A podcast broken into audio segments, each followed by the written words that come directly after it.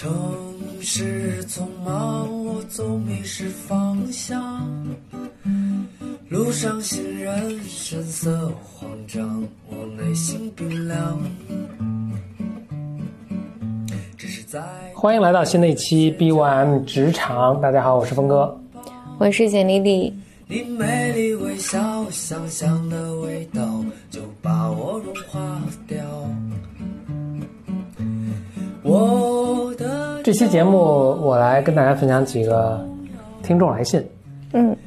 也解答一下这个就是来信中常见的问题啊。有一个非常高频出现的问题，但是我一直放到一直迟迟不敢说。啊迟迟没有回复，是因为其实我也不是特别了解，但是我想可以跟简历里做个探讨。他就说他在工作几年之后，就是咱们中国的有这个酒桌文化，嗯对吧？陪领导喝酒啊，什么陪客户喝酒啊，什么等等等等，他自己又很不喜欢，呃，或者他们吧，因为这是经常出现的一个一个话题，或者他不太懂怎么喝，问有什么办法吗？这个你真不熟悉。不是疑问句吗？还是什么？嗯，就是领养代替购买我肯定句吧。？OK，我对，是啊，所以我所以我我认为你你真的不熟悉。嗯，我也没那么熟悉。我因为我我嗯因为我老家人酒文化特别多，所以我觉得我所有对对于这件事情的认知都是但你看过，你我我对对对，我小时候成长环境中所见到的，然后我对这这件事情深恶痛绝。OK，所以嗯就好像所有人都是深恶痛绝，我没有碰到过有人跟我说很喜，就哪怕他这个很擅长，很擅长这个应对的很如鱼得水，甚至呃能充分利用这个其中的一嗯。些方法啊，也都说自己很讨厌这个，嗯，我我觉得我不只是讨厌，我憎恶，嗯。憎恶。我我我我觉得我是这么想这个问题，其实没有什么特别好的办法，但我觉得酒所谓的酒桌文化里面，你你如果就是你的工作环境你真的没有办法改变，然后这个环境里面就是有这个酒桌文化，然后离离开这个工作环境我就知道，对换个工作啊，嗯，但但我觉得很多人可能真的是没有没有什么选择嘛。嗯，但我觉得九州文化这件事情是可以学习的。OK，就是就说你很不喜欢，你也可以对对对，它是有游戏规则的嘛。那一种情况下是你不喜欢它，但是你没有其他选择，你又非常的要强和上进，你一定要在这个游戏规则中获胜。那我觉得这就是有代价要付出的。那就捏着鼻子也得学，对，然后但我觉得，在我在酒桌文化里面看到的一个东西就是，哎，我我说这个可能会非常不好听，这个和那个呃强暴、强奸其实没有本质上没有太大的区别，就是。我觉得人们在酒文化里面特别容易把它看作是一个权力的象征，嗯，就是你不喝这个酒就看不起我，对，就是这简直就是，就 哎，这简直我简简直就吐槽的无处无处可吐。然后我我我因为我记得我小时候就是我知道，反正我知道一个叔叔，他每次只要因为他是领导，嗯所以他只要上桌就要求所有人都在喝，所有人，他自己不喝，就是所有人每个人三杯三碗白酒，还是三杯白酒，嗯，就他他总是把年轻人喝吐。看着很爽的，就就我觉得简直就是有病，所以那个这个人，这个这人我其实就是我经常听到他的名字，我其实见他见很少，但我从小就是无比的憎恶这个形象。嗯嗯，但但我想说的是，但即便在这里面，我我觉得我观察我小时候的观察，我观察到一个东西，就是仍然在这个文化里面有一些人是能够在这个环境里面保护自己的，就是往往是边界感和自我特别坚定的人，好像大家也不太容易欺负他。反正我我我自己多少觉得这个和你生活的各个层面都是一致的啊、他是能够去判断哪些酒桌上的酒非喝不可，哪些酒桌上的酒是可以不喝的。反正这也是人很重要的一个能力。然后，如果你真的不喜欢这个文化，就像我一样，我觉得，我我觉得我后来在选择我所有的生活和工作里面，就是没有酒这件事情对我特别特别重要，所以它不能出现在我的生活里面。我不知道有多少人跟我有一样困惑，因为我是在那么一个环境里面长大、长长大起来的嘛。呃，你会默认它那个规则以及它里面渗透出那个权力感，也会让你觉得如果我不这么做的话，我可能就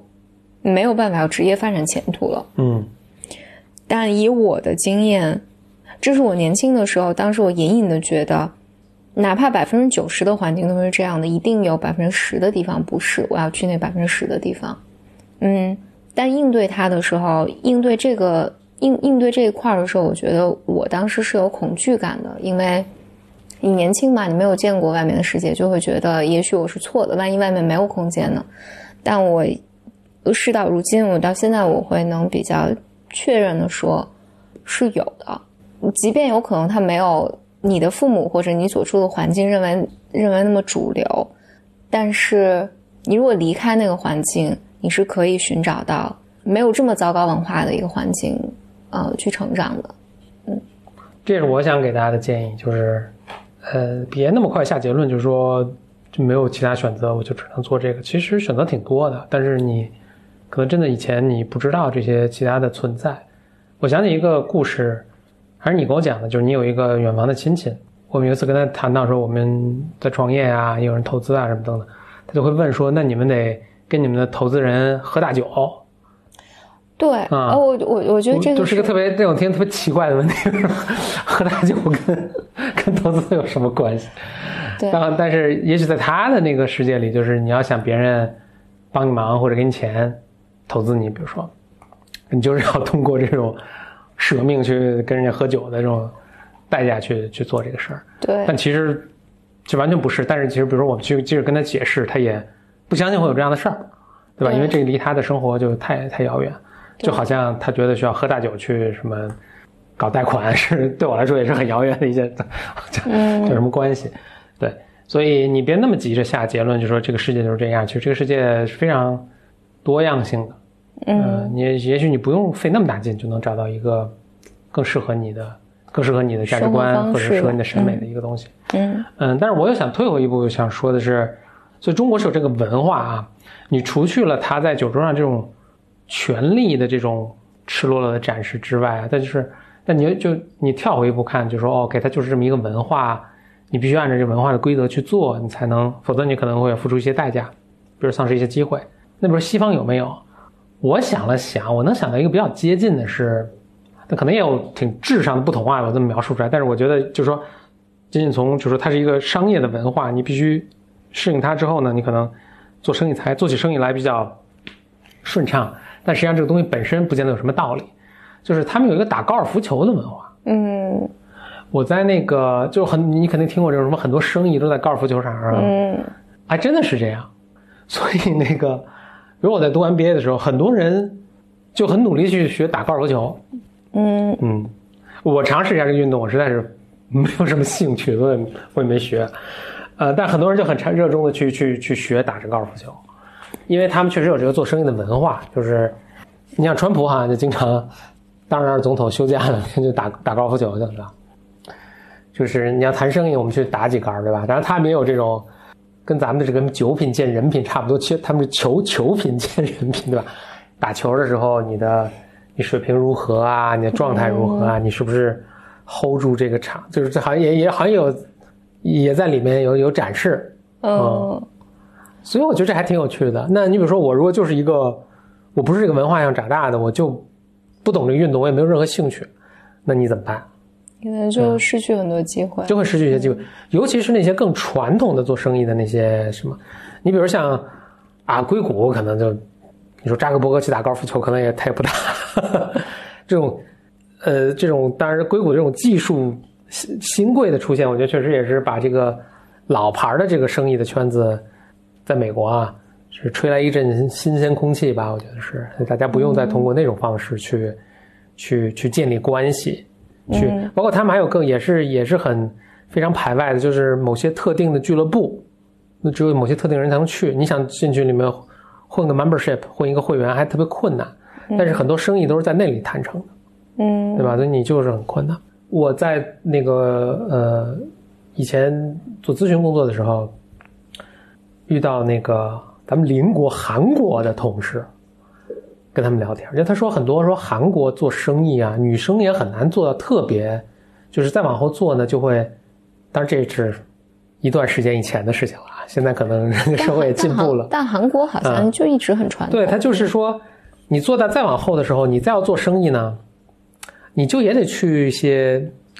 俱乐部啊，甚至可能是声色场所，你可以这么理解，就是反正有点那个意味。那女生就很不合适去，或者去了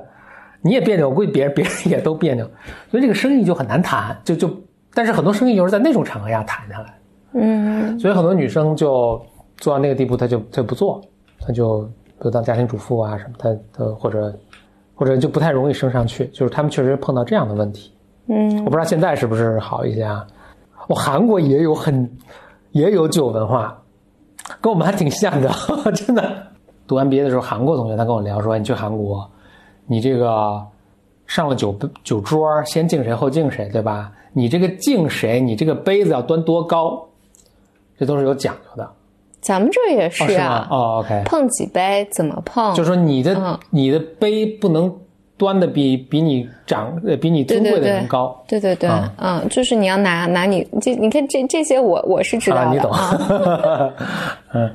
然后那个，所以他跟我说的这些什么也特别。也特也特，所以韩韩国也是有这样这样文化，也很鲜明。这是咱们东亚的文化吧？嗯，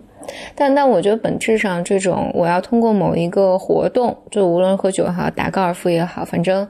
人们总是要展现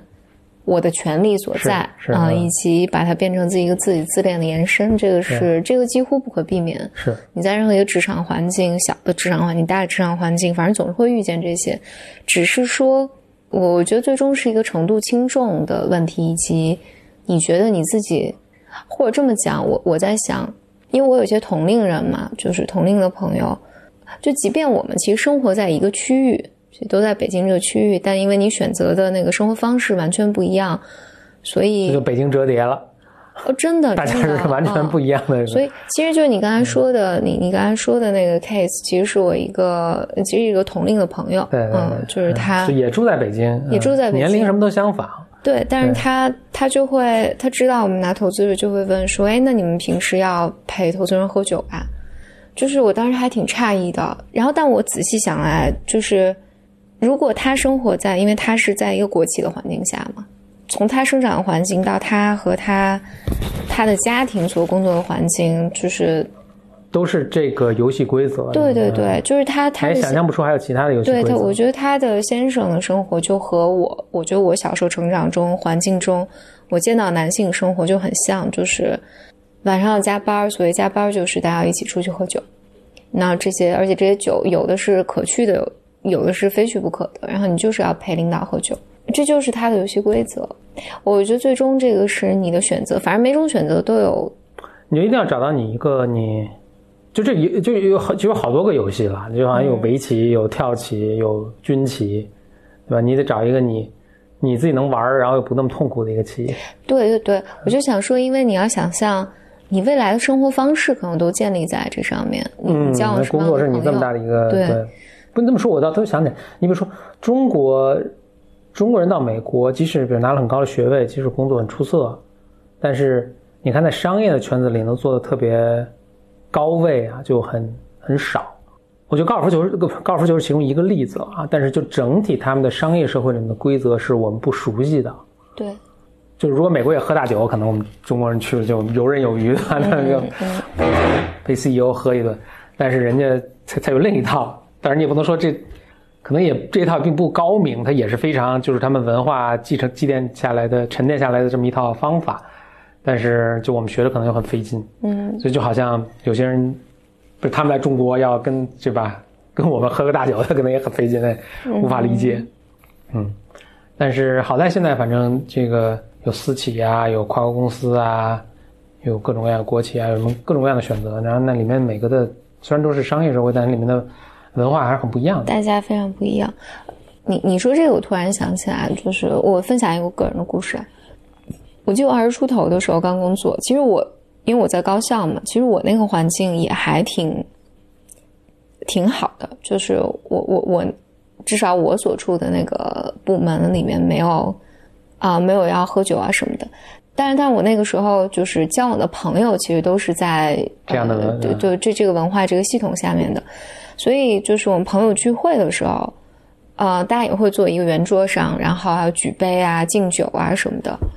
嗯，我我觉得我我还是挺清楚的，感觉到刚开始我有试图想要去跟随这个规则，但我自己真的非常非常难受，所以，然后在某一个时间节点，我就决定，我觉得我是非常有意识的决定，因为这些都是我同龄的朋友们，我觉得我没有必要，我我不太理解为什么要做这个事儿，然后 可能大家可能大家真的挺高兴的，但是我觉得我不高兴，那我就不做这个事儿了，我就决定不做这个事儿了。然后我自己就舒服很多，但是我确实有朋友，其实，呃，比我稍微年长的朋友会说，就他们会照顾我嘛，就会带我，所以他们就过来说，哎，来，就是现在要敬一圈酒，你你你来跟我一起敬，嗯，这样我就不用去充当那个，啊、又不失礼又我又不那个什么，然后我就记得有朋友就来跟我讲说，饭桌上你要举杯，嗯。酒品看人品嘛。对对对，然后我那时候也觉得啊，我我我真的是太就不合群儿，或者就太自私了，或者就是哎，那你太高冷了。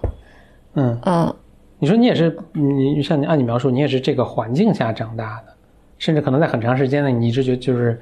觉得这好像是唯一的一种立立安身立命的方式。但你为什么还会对这个有这么大的不喜欢呢？我完全可以想另一个结果啊，就是他也是在这个环境下长大，然后他特别熟练，可 可可能是可能是不擅长，你就开始发展厌恶，，还是不擅长。我觉得我有一个很好的借口，我爸妈搞科研的，对吧？是从来就不会这个，我连酒都不喝，嗯所以我我就就是自娱自乐的酒也不喝，对吧？就根本就滴酒不沾的啊。对但关于酒这个事儿，我我我个人是对他有非常非常强烈的情绪。我觉得这个，我觉得这个情绪强烈到，我就记得我还有有一个很傻的冲动，是在有一次财经的年会上，这也是我年纪很小的时候，跟二十出头财经的年会上，然后有一个酒厂可能很有名气的，我忘了，就是某个很有很有名气的一个酒的品牌的老板在发言，然后就让大家提问。我当时有巨大的冲动，我就想提问说，你们在宣传什么样的文化？对，有巨大的冲动说，我说你们为什么要做这种事情？不是人，但但人家又没招你惹，人家只是卖酒，你怎么喝是你的方法，对对对人家只是生产是方，是是，我我我只是我我 就我你是恨屋及乌，迁怒于他。对对对，我我我当然我没有问这个东西，然后但我我记得我很清楚的记得我当时心里的这种冲动，所以我我觉得可能这种东西在，所以我既不想学习，然后也也也也不愿意遵从。我我觉得这里面可能从小我觉得见这种，我现在看来我觉得简直就是霸凌，嗯，就是，他就是霸凌，嗯，然后但是大家特别习以为常，呃，然后甚至你要适应这个文化，这个让我非常的不满吧，嗯，所以当然当然我现在就是年纪大一些，我会觉得就这种东西，反正它不是酒，也会有其他的东西，嗯，反正只要有人，有一群人在的地方，它都是会发生的，Yeah，不嗯过我在想，这是不是也稍微有点那什么，就是就一群人，如果大家个体都是相对健康，也不见得会就对对对，就会好很多，嗯。但是它对健康的环境实在是太少了啊。所以，嗯但是而且它一旦形成这样的东西呢，文化它也有生命力，它能嗯，代际相传下去。我我觉得有可能是这样的，就是丑媳妇熬成婆呢，我也得让别人受点苦。对嗯对，就这个施虐受虐就是循环往复。但我我我觉得有可能酒这件事情变得有点特殊，是因为大家喝多的时候会经历一个特别开心的状态。嗯，这是为什么世界各个民族对都有，呃可能不是各个民族了，因为有文化宗教的原因，但是世界大多数文化中，这个酒还都是一个文化中很重要的一个、嗯一个成分。就我我我想是因为霸凌被包装在这个，嗯，第一我们很开心，我们在 having fun，嗯，然后第二就是所有的这些胡来都可以定义为他喝多了，你别跟他一般见识。我觉得这个就非常非常的恶心，就是然后大家不管喝吐了，喝的第二天起不来，失去意识，然后你的健康受损，这一切都好像就都会被解释为那天大家喝很开心，这一拳全都过去了，他还不记得他是如何虐待了你。就是我觉得这个简直，我我觉得因为在其他的这种权力的争夺的状况下，大家都是清醒的。就是，总之啊，我我自己觉得特别糟糕。如果我我非常个人建议，就是如果你在这样文化里面，就赶紧跑啊。嗯，选择是很多的。嗯、对，嗯，否则的话，你想你一辈子都要都要生活在酒里面嘛？就是这个，你生活在酒里面应该是自己选择的，而不是这种被迫的。所以给这位年轻的朋友的建议就是，呃，你很年轻，其实你有很多选择。嗯，好，谢谢大家收听。你回答了一个问题。我其实准备了三个，我们下期再说吧。没有一个，我们每次都是一个问题就展开聊的比较多。那你刚才收听的呢是 BYM 职场系列的节目。喜欢我们这个节目的朋友呢，可以在喜马拉雅的 App 上面搜索 BYM 三个字，这 BYM 的是 Blow Your Mind 的缩写，搜索 BYM 这一一个词啊，就可以找到我们。我们每周二会更新。谢谢大家收听，我们下次再见。嗨。我的骄傲已不再重要，说一声你好，紧张不得了。你的脸上写满。